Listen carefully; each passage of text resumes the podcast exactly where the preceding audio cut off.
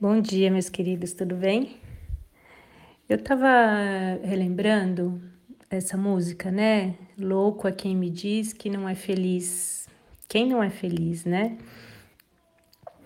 E essa música, ela, apesar de ser do Ney Mato Grosso, eu ouvi ela na voz da Rita Lee.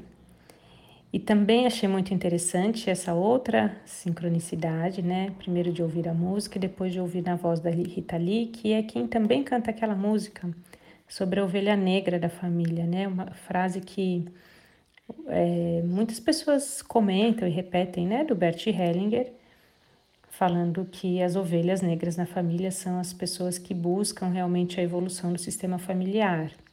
Se você não conhece a frase, ela diz mais ou menos isso, e ela está querendo explicar que o sistema familiar tem uma série de padrões, de repetições, e quando a gente quer fazer diferente, às vezes a gente se sente excluído do próprio sistema, a gente se sente diferente, o patinho feio ou a ovelha negra, porque a gente busca algo que não existia no sistema, a gente busca como se fosse realmente um próximo passo para o sistema. E muitas vezes, né, as pessoas que fazem esse movimento são vistas como ovelhas negras. Mas vamos lá, então eu estava pensando sobre a felicidade, né, sobre esse conceito e, e como a gente pode se sentir feliz ou não se sentir feliz, às vezes estando na mesma situação. Tudo vem do nosso estado de espírito, do nosso estado de presença também, para aproveitar o dia, para ter consciência do dia, do que nós é, estamos vivenciando naquele momento em específico. É, também eu me lembro de uma frase do Nietzsche que fala mais ou menos assim. É, também não estou lendo a frase aqui, mas eu me lembro da frase que fala mais ou menos isso, né? Pra, a frase é aproveite a vida. Ela não é um ensaio, não é um ensaio geral, né? Que eu preciso fazer o melhor para acertar e depois em algum momento vai ter a apresentação final. Na verdade, a vida é a vida. Eu não preciso ficar neste processo de é, querer sempre acertar.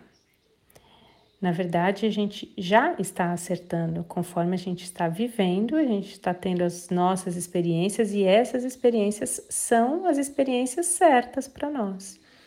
Olha como a gente muda de perspectiva, né? Para cada experiência que a gente tem, por mais é, dolorosa, difícil que seja, é uma perspectiva de é, eu não preciso fazer certo da próxima vez, essa já é a vez, né? E eu já estou fazendo o melhor que eu posso, e estou sentindo como eu posso sentir, e estou seguindo como eu posso seguir, enfim.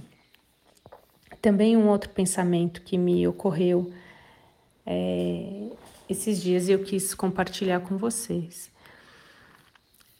A partir do momento que a gente muda a nossa perspectiva de olhar para a vida, a gente começa a viver com mais leveza, com mais consciência, com mais certezas, né, do nosso caminho.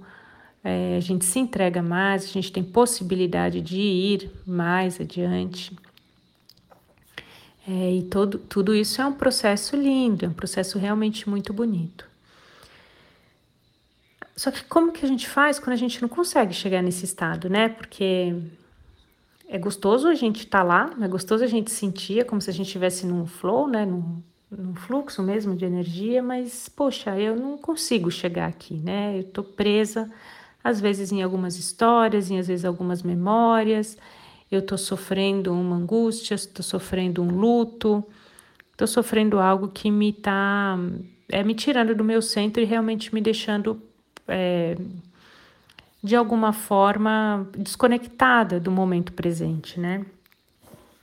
E aí, por outro lado, existem mecanismos também para a gente chegar lá, né? A gente chegar nesse, nesse estado de presença.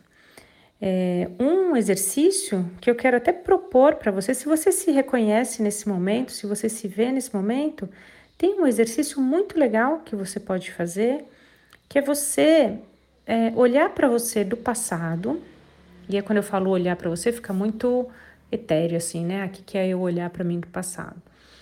Então, é, realmente arregaçando a manga, é, pega um papel, uma caneta e escreva uma carta para você, para você do passado. É, afinal de contas, você do passado passou por muitas coisas difíceis, mas você sobreviveu a todas essas coisas, né? Você é uma pessoa diferente de como você era do passado. Você pode ter é, errado, você pode ter acertado, é, mas é, de certa forma a gente precisa ser sincero com a gente mesmo que é, todos esses aprendizados, por mais é, doloridos que possam ter sido, eles foram aprendizados. É, então você pode olhar para você do passado e escrever realmente uma carta é, dizendo que, é, sabe, é, na verdade, assim, a pergunta é exatamente isso, né?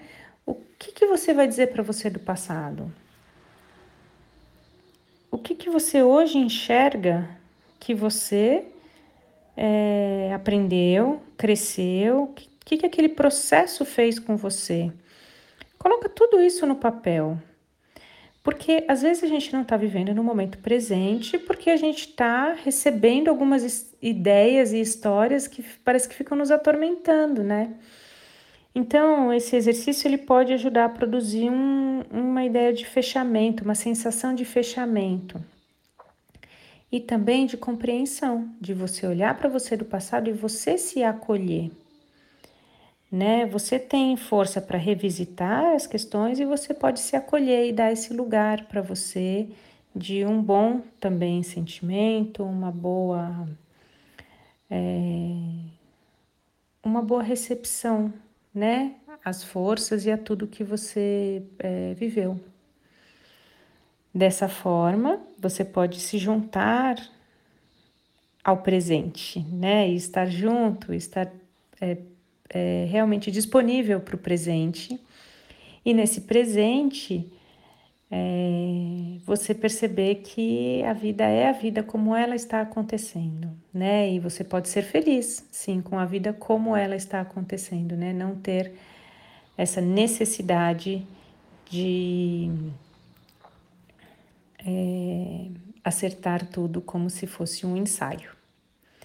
Tá bom? Essa é a reflexão que eu quero deixar para você hoje, reflexão e exercício. Comenta lá comigo no Instagram o que, que você achou. E não esquece também de compartilhar com quem você acredita que vai gostar e vai, vai embarcar com você nessa reflexão, nesse exercício. Um beijo e ótimo dia para você.